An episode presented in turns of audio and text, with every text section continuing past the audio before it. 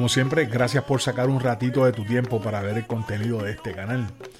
Hoy quería hablarte eh, sobre qué debes hacer y cómo lo debes hacer cuando tengas un problema. Y es que muchas veces pensamos que tenemos un problema y nos estamos ahogando en un vasito de agua. Pero si tú entiendes que el problema eh, es real, que tienes un problema, digamos, de salud, un problema de salud con uno de tus hijos, un problema eh, en el trabajo, que no es por tu mala conducta, por tu mal proceder, que es un, problema porque alguien está encaprichado contigo, una persona mala, porque esas personas existen. Eh, tienes un problema con tu, con tu casa, tienes un problema económico, tienes un problema financiero que estás a punto de perder tu casa, estás a punto de perder tus bienes porque no estás generando lo suficiente o porque hay un problema si es que tienes un negocio propio y no estás pudiendo resolver. Bien, pues digamos que ya eh, identificaste tu problema, que es un problema real. ¿Qué es lo primero que deberías hacer si es que crees en esta religión? Si es que crees en esta parte espiritual. Yo te recomiendo que lo primero que debes hacer es buscar una consulta con una persona seria, una persona que sepa eh, lo que tiene entre manos, una persona que sepa interpretar el, el mecanismo que está utilizando para la consulta. Porque existe un problema gravísimo también y es que nos, nos envolvemos en el problema y comenzamos a decir el problema a todo el mundo. Y estamos eh, con, un amigo y le contamos el problema. Y estamos con un familiar y le contamos el problema. Y estamos en cualquier sitio, oye, y cuenta el problema y cuenta el problema. Y hacemos el problema más grave, más grande de lo que es.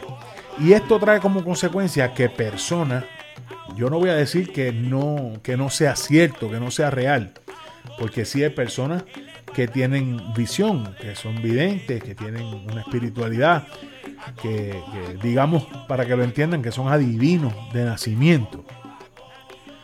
tienen un buen espíritu y, y cuando te dan un consejo, te dan una visión de algo que están viendo en ti, sí es real. Pero hay mucha gente, y aquí es donde está el problema, que, que toda la vida están haciendo misitas en las esquinas y cuando digo mis citas en las esquinas es que todo el tiempo están hablando de que si el muerto, tengo el muerto pegado.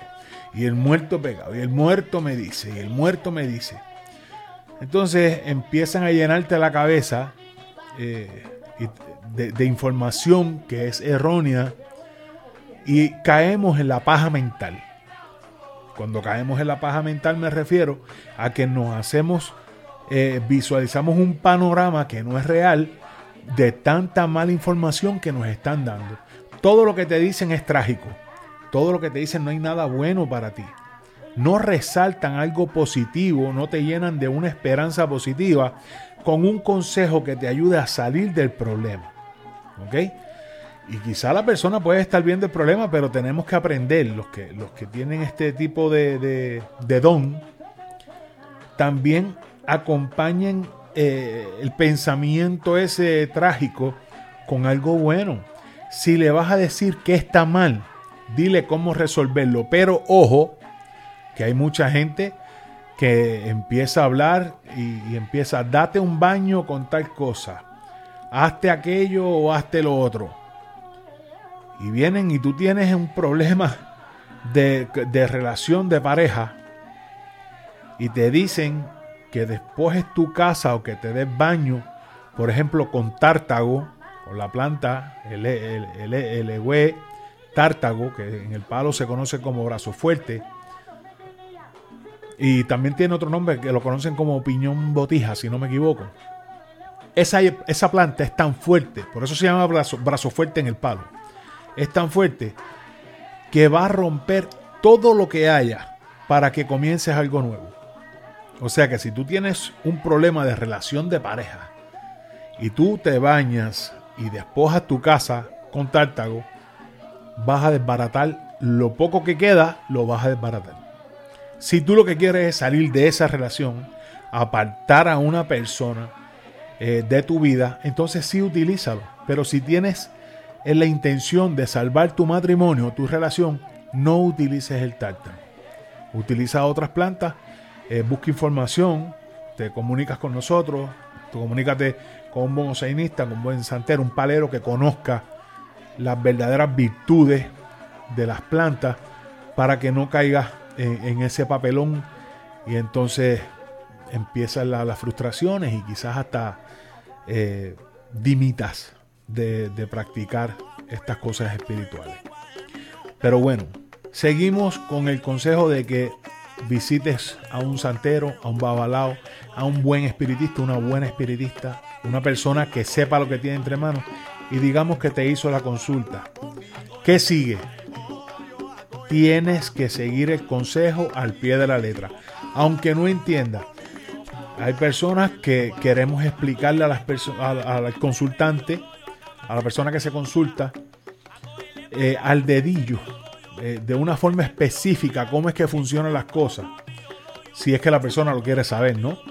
Pero hay personas que no tienen el conocimiento de cómo funciona esto y esto no le quita veracidad a lo que te están diciendo porque se están dejando llevar por, eh, por lo que han aprendido, ¿verdad? Y si lo que aprendieron fue bueno, va a funcionar independientemente de que no te pueda dar una explicación científica una eh, explicación más profunda espiritualmente de cómo es que van a ocurrir las cosas y por qué. Eh, debes seguir ese consejo. Si tú de tu parte quieres investigar más, amén, Che, qué bueno. Investiga. ¿Por qué? Porque ese conocimiento va a hacer que al entender, cuando te des entendimiento, tú puedas aplicar de mejor manera todo lo que te dijeron que hiciera. Y le puedes añadir, ¿verdad? Porque esto no es que, que, si tú le añades eh, más conocimiento a lo que ya te dijeron, no va a funcionar. Ahora, no cambies el patrón.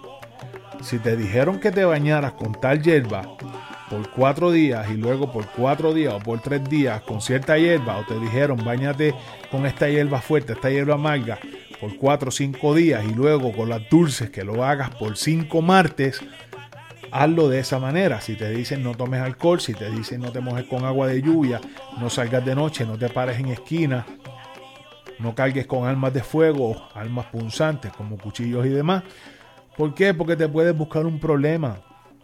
A lo mejor te dicen tu peor enemigo es el alcohol y tú dices, ah, yo no bebo. Pero también te dijeron no salgas de noche. Entonces, eh, te quedas pensando en el yo no bebo y saliste de noche y una persona que sí toma alcohol y quizá abusó del alcohol ese día, esa noche, se estrelló contra ti. O sea que tu peor enemigo como quiera te alcanzó de alguna manera y tú no tomas alcohol pero es para que vean cómo es que las cosas se van empatando. Porque es que es tan necesario seguir todos los consejos al pie de la letra. Otra cosa que te recomiendo no hacer es que si te consultaste con el espiritista, a los cinco días vayas donde el palero. Y luego a los cinco días vayas donde el santero. Y luego a los tres o cuatro días vayas donde el babalao. Y vuelve y vas a otro santero. Y se pasan buscando una, quizá una, una respuesta que se acomode a lo que quieren y no a lo que necesitan. Entonces, eh, esta persona que trabajó muy bien contigo de, de, primera intención, de primera instancia, las cosas van a caminar, pero no es cuando usted quiera que caminen. Esto tiene un orden y hay un montón de cosas que tienen que ocurrir para que ocurra lo que usted pidió o lo que usted necesita. O sea que si usted tiene un problema y usted se consultó y usted hizo el esbo, no piense, no, no quiere decir que no vaya a ocurrir rápido al otro día o ese mismo día. Es que hay un montón de cosas que tienen que ocurrir antes. Por ejemplo, si su esposo, su esposa, su pareja le es infiel hicieron una obra para reestructurar su matrimonio, es muy probable que esa persona que está siendo infiel eh, pase por unos momentos difíciles, por, eh, tenga unas experiencias dolorosas, traumatizantes, eh, que le provoquen algún tipo de miedo, ¿verdad? Que vayan contra su naturaleza, contra su persona, y la persona diga, ay Dios mío, esto yo lo estoy haciendo mal. Y entonces comienzas a ver la petición que hiciste. Pero por eso es que yo siempre he dicho, yo no creo en la brujería, porque yo no creo en, en, en hacer que una persona llegue de ahora para ahora, porque hay un montón de experiencias, de sucesos que la persona tiene que tener en su cabeza para que lo que sienta al estar contigo se convierta en algo real, que sea de corazón, que sea por convicción, no una persona que está al lado tuyo y está aborrecida porque no sabe por qué está ahí. Entonces, el brujo puede hacer que la persona esté al lado tuyo, pero no puede hacer que te ame. Y eso no lo dicen garantizan las obras de amor, garantizan la obra de que te van a dar ese trabajo. Y todos sabemos, los que estamos en esto seriamente, sabemos que no es así. ¿Por qué? Porque la persona se desespera, deja de, seguir las instrucciones que se supone que, que lleve al dedillo hasta que ocurra. Pero digamos que pasó un mes, pasaron dos meses, se frustra y dice, ay, para la porra, yo no, Fíjate eso, esto no funcionó. Y empieza a hacer las cosas mal. Y que crea otro plegoste más grande en su vida. Porque no está haciendo las cosas adecuadamente. El hecho de que una persona que comparte contigo lo esté haciendo mal no te da el derecho de que tú lo hagas mal también.